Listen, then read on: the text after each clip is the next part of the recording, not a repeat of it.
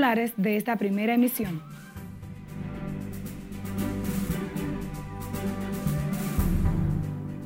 Es un tema que pone en riesgo la seguridad eh, nacional y la soberanía. Entonces aquí no hay ninguna razón, no hay ninguna justificación para que no se integren. En Congreso Nacional critican al PLD y PRD por no asistir a convocatoria de pacto para discutir crisis en Haití. Madres que acuden a este hospital infantil Robert Rick Cabral expresan preocupación por el posible impacto en el país del chikungunya. Narran lo vivido con la enfermedad. Directora de Recursos Humanos del Ministerio de la Vivienda, Patricia Peinado, recupera su libertad tras más de una semana detenida. Aplazan para el miércoles medidas de coerción contra hombre señalado por herir de gravedad expareja y matar a su esposo en María Auxiliadora. También el juez de atención permanente del Distrito Nacional volvió a aplazar medidas contra Jairo González, acusado de estafa millonaria. Ocupan ocho paquetes de marihuana y 75 frascos de metadona en el Aeropuerto Internacional de las Américas. Y en el plano internacional, la ONU indica que llegada de armas ilegales desde Estados Unidos multiplica la violencia en Haití.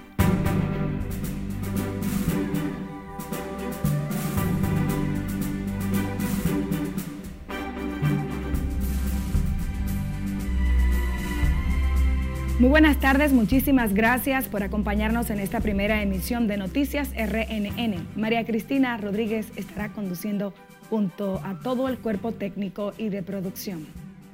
Iniciamos con senadores y diputados del oficialismo quienes calificaron como una irresponsabilidad del PLD no asistir a la reunión convocada por el presidente Abinader para tratar el tema haitiano. Nelson Mateo con los detalles. Lo que te da derecho a opinar es cuando tú tienes eh, derecho a hacer propuestas, a ofrecer soluciones. El presidente Luis Abinader inició en el Palacio la búsqueda de una posición de consenso sobre el tema haitiano con el liderazgo político nacional. En el Congreso saludaron el esfuerzo del mandatario, al tiempo que criticaron la ausencia del PLD en ese llamado a un pacto nacional no solamente el tema de la, de la, de la migración. Ahora, es un tema que pone en riesgo la seguridad eh, nacional y la soberanía. Entonces aquí no hay ninguna razón, no hay ninguna justificación para que no se integren. En el partido oficial, igual fustigaron la ausencia del PRD y el Partido de la Liberación Dominicana en un evento que envuelve un tema tan delicado como el migratorio. Pero entiendo que le hace un flaco servicio al país eso. Toda la fuerza política debe estar unida para buscar una solución al hermano país de Haití de una forma viable en donde ese país retorne nuevamente a las karmas y a la democracia. Lo triste es escuchar a la oposición, PRD y PLD, hablando de esa manera. Partidos fuertes, es cierto, que están comprometidos supuestamente con su país y con su patria. Qué lamentable es que tú condenes al fracaso a algo donde tú no has... Pero del litoral del principal partido de oposición defienden su ausencia y aseguran que para controlar la frontera y el tema migratorio solo hay que aplicar la ley y la constitución. Yo voy a citar lo que dijo Albert Einstein. Nosotros no tenemos tiempo para perder. Este país tiene muchas cosas en cual el gobierno tiene que, dedicarse y entregarse. El gobierno lo que tiene que fajarse a, poderle suministrar comida barata al pueblo que está muriendo de hambre y no ponerle a, los partidos y a la, población a, perder tiempo en cosas que la constitución le dice cómo resolverlo a él. El senador reformista Ramón Rogelio Genao considera que es poco inteligente abandonar los espacios de diálogo.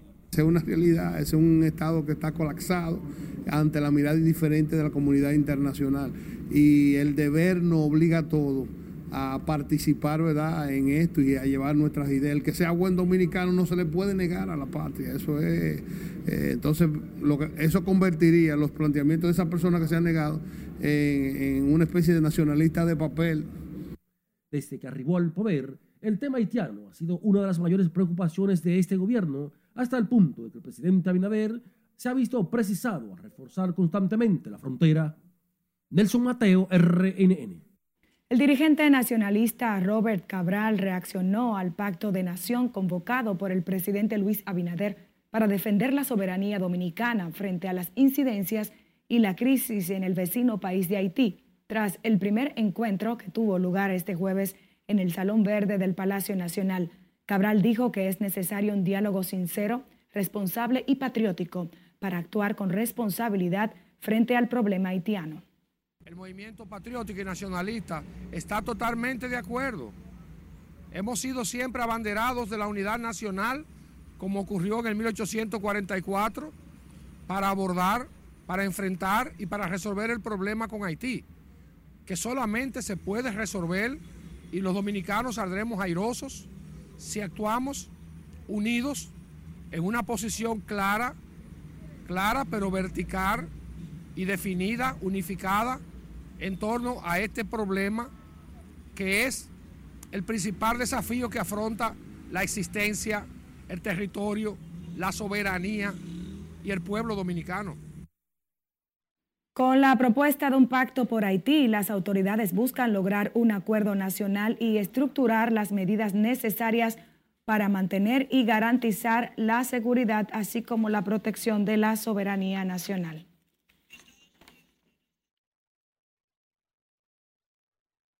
El Hospital Infantil Robert Reed Cabral incrementó el número de camas y cunas para atender posibles casos de chikungunya, mientras que los padres que acuden con sus niños al centro de salud narran su experiencia con la enfermedad.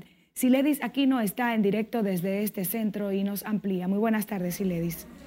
Buenas tardes. En efecto, tras el Ministerio de Salud Pública emitir una alerta epidemiológica por la posible llegada al país del chikungunya, las madres ya comienzan a adoptar medidas. Eh, si eso fue un adulto que prácticamente, como dice el dominicano, lo tumbó, imagínate a un niño. La eliminación de criaderos del mosquito Aedes aegypti, que provoca las enfermedades chikungunya y dengue, es prioridad para evitar las enfermedades. Que vuelva de nuevo, sí, me preocupa. O sea, si da de nuevo la enfermedad. Oh, por, porque deja secuelas. Todavía, todavía me duelen las articulaciones mucho. Da mucha fiebre, da muchos dolores de cabeza, muchos dolores en las articulaciones, en el cuello, en las extremidades. Y esperemos en Dios que no me vuelva a dar. Las madres que acuden con sus niños al Hospital Infantil Robert Rick Cabral narran su experiencia con la afección. Es una enfermedad que le da dolor en los huesos, le da dolor de cabeza, le da fiebre. Mientras el director del hospital especializado en atención para niños, doctor Clemente Terrero, avanzó que han incrementado en 18 el número de camas para recibir posibles casos de chikungunya. Hay, algunas eh, camas que tenemos que habilitar, con colchones y todas esas cosas. Hemos estado trabajando esa parte precisamente hoy en la mañana en lo que tú me has visto es haciendo ese tipo de trabajo. ¿Cuántas camas usted han dispuesto? Tenemos ahora mismo cinco camas y cuatro cunas. Terrero también explicó que trabajan en el refuerzo de conocimientos médicos para tratar el tema. Clorar y tapar bien los tanques son de las principales recomendaciones del Ministerio de Salud Pública para evitar el chikungunya. Por el momento son los detalles que les tengo. Ahora retorno con ustedes al set de noticias. Muchísimas gracias, Iledis Aquino. La Universidad de Eugenio María de Hostos abordó hoy los retos y desafíos de la enfermedad tras la pandemia del COVID-19 y de cara a los nuevos tiempos. Entre los retos en el evento, la Dirección de Enfermería del Ministerio de Salud citó la importancia de la humanización de la atención que dan las enfermeras a los pacientes.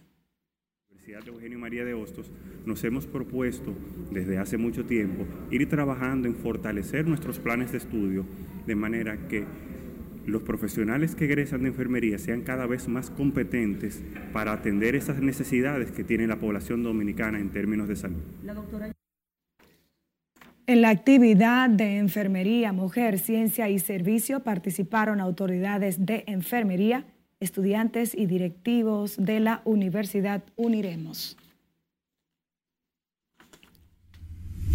La directora de Recursos Humanos del Ministerio de la Vivienda, Patricia Peinado, recuperó esta mañana su libertad tras más de una semana detenida, acusada de violencia intrafamiliar por su expareja el coronel del ejército Cristian del Rosario de la Rocha.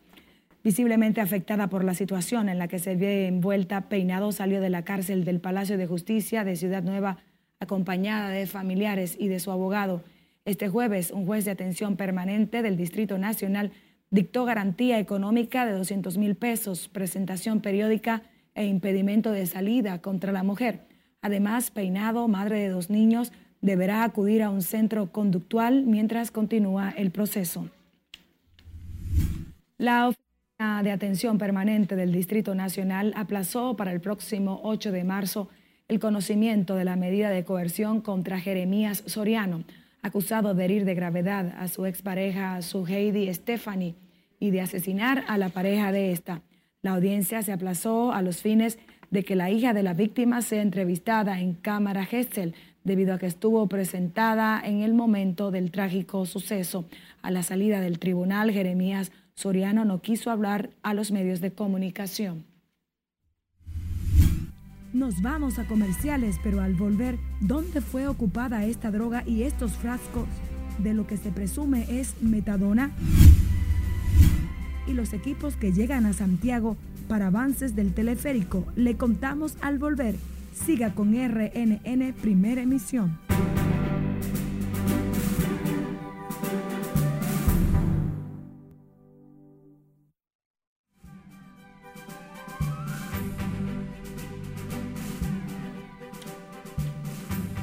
Al menos 57 muertos y otras 56 personas desaparecidas es el resultado de un trágico accidente ferroviario ocurrido la noche del martes en Grecia.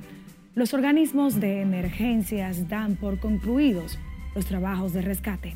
Perla Gómez con los detalles en el resumen internacional de la Red Nacional de Noticias proceso para identificar los fallecidos se ha tornado lento debido a que la mayoría de los cadáveres están tan calcinados que es imposible identificarlos sin pruebas de ADN. A tres días de la tragedia se desconoce el número exacto de las personas que viajaban en los trenes, por lo que algunas personas no compraron su boleto de viaje en las estaciones de manera directa no figuran en la lista de Hellenic Train. Sin embargo, la lista oficial de pasajeros registra a 342 viajeros y 10 empleados ferroviarios. Los bomberos informaron que hoy terminaron las tareas en el lugar del siniestro y que los vagones del tren de pasajeros serán trasladados a otro sitio donde podrán ser inspeccionados por la policía. El portavoz del Ministerio de Defensa de China, Tang Kafei, condenó este viernes la decisión del Departamento de Estado norteamericano que aprueba una posible venta de municiones de cazas F-16 a Taiwán. Tan Café consideró que la acción de Estados Unidos es una flagrante injerencia en los asuntos internos de Pekín, que se constituye en una grave violación del principio de una sola China y de las disposiciones de los tres comunicados conjuntos chino-estadounidenses y llamó a la Casa Blanca a no inmiscuirse en el asunto. El negocio entre Estados Unidos y Taiwán consiste en la venta de 300 misiles para la defensa taiwanés y el Pentágono recibiría 619 millones de dólares. El gobierno de Perú anuncia que rompe sus relaciones diplomáticas con el presidente mexicano Andrés Manuel López Obrador. La decisión de la presidenta de Perú, Dina Boluarte, se concretiza con el retiro de su embajador en Perú y ahora también apartó su cónsul general en ese país, Milagro Elena Miranda Rojas.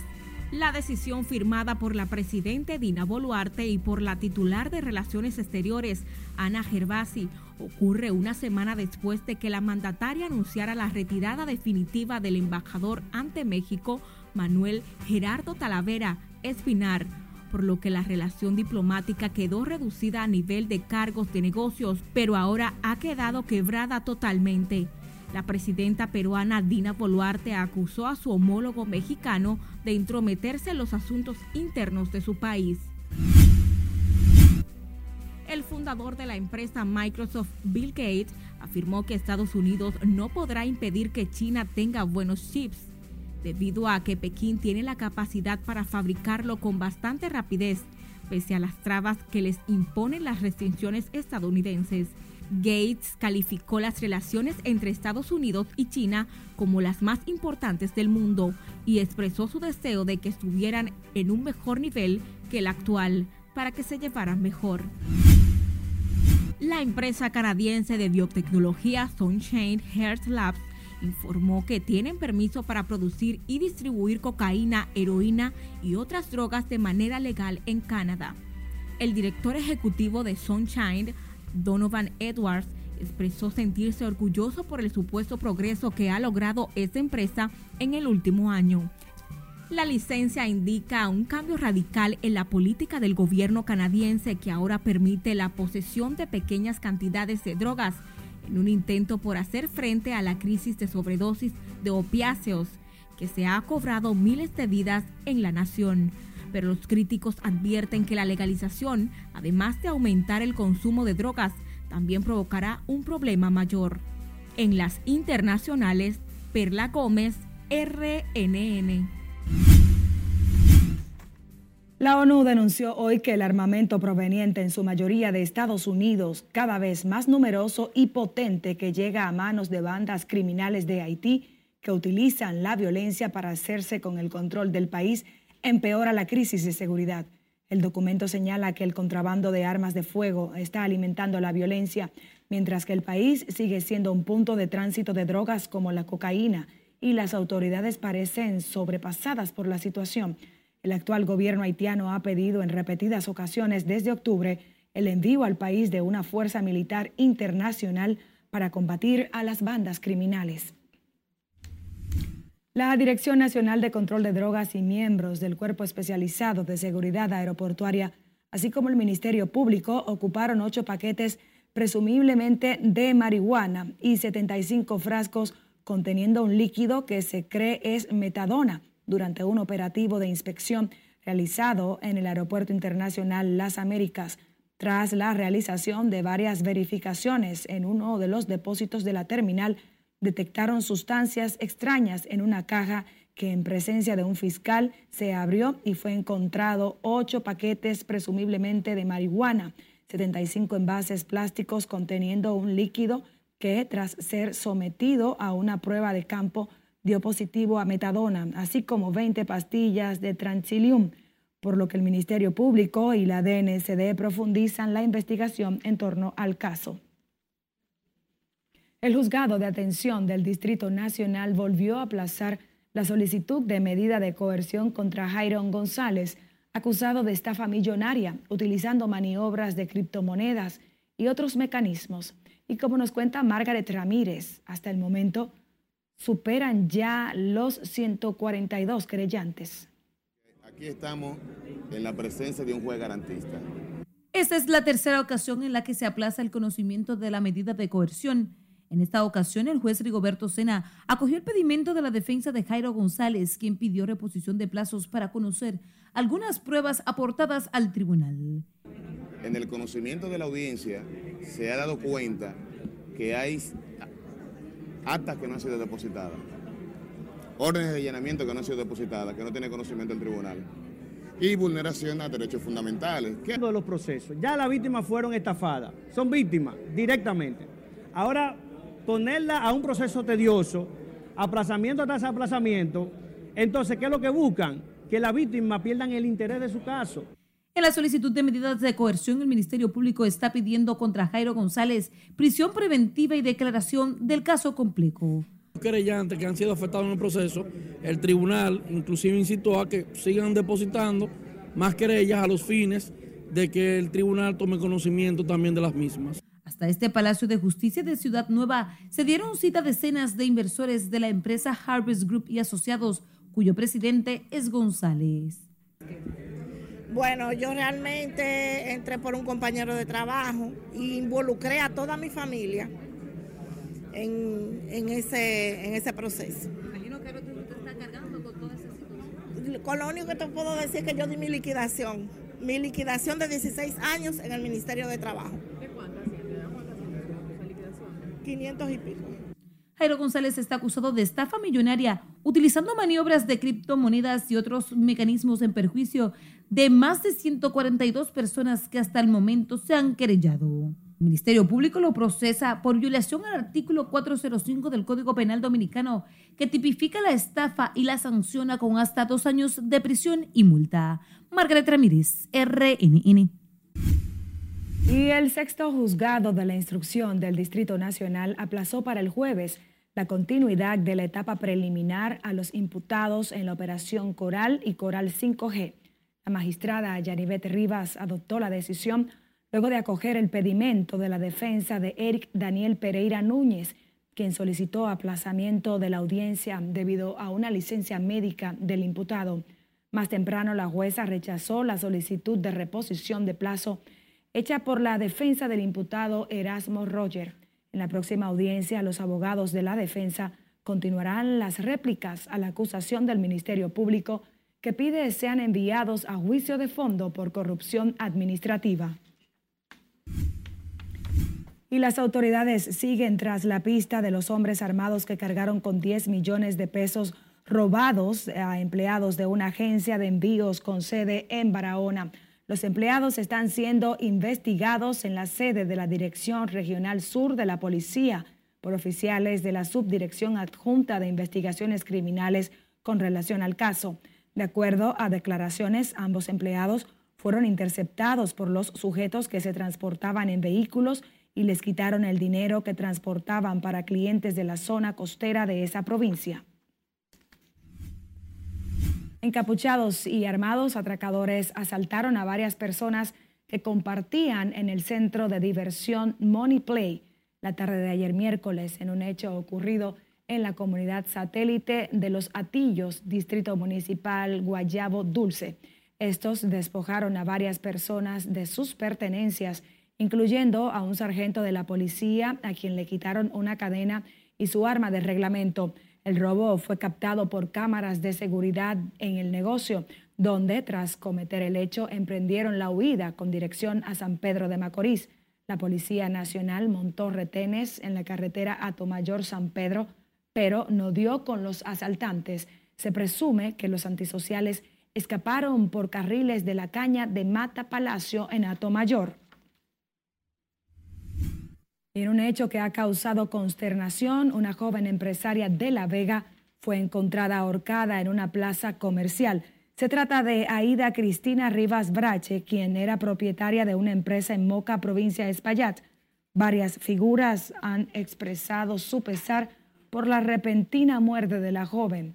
Las circunstancias quedan por ser esclarecidas. Nos vamos a comerciales. Quédese conectado con la Red Nacional de Noticias.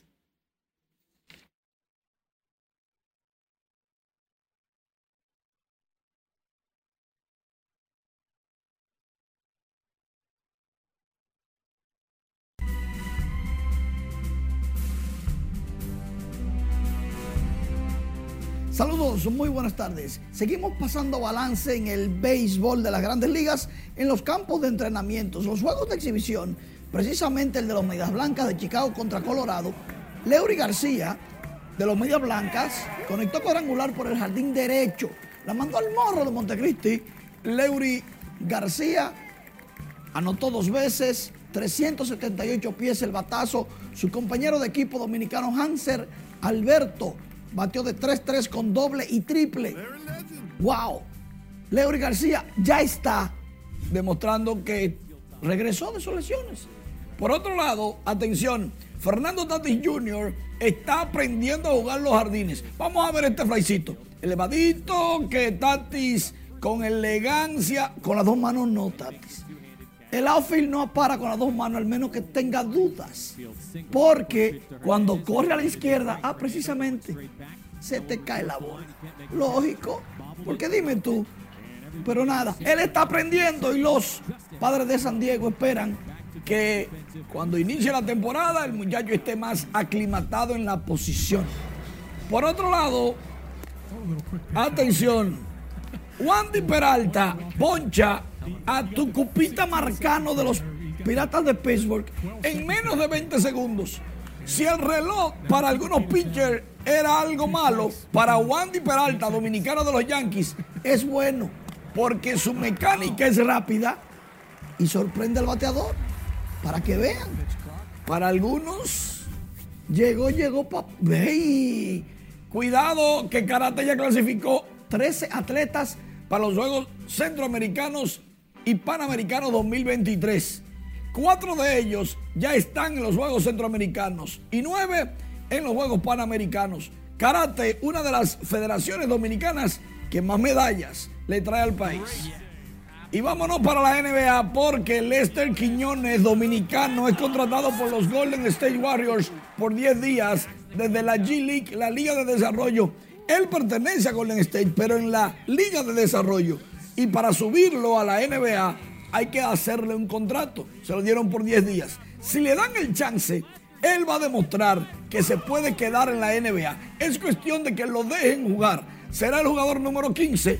Poca acción debe de ver, pero ah, esto sí no me gustó.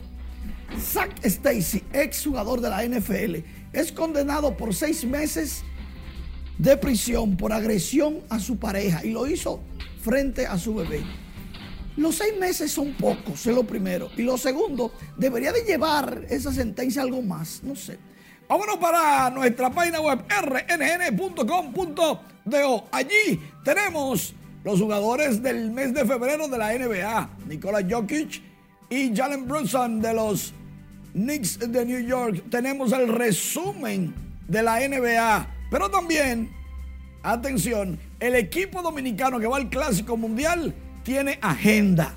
Llega el 5, practican el 6, 7, el 8, ya están jugando fogueo o un juego de exhibición contra los Bravos de Atlanta, el 9 contra los Mellizos de Minnesota, el 10 viajan a Miami, practican en el Loan Depot Park, casa de los Marlins, y ya el 11 primer juego contra Venezuela.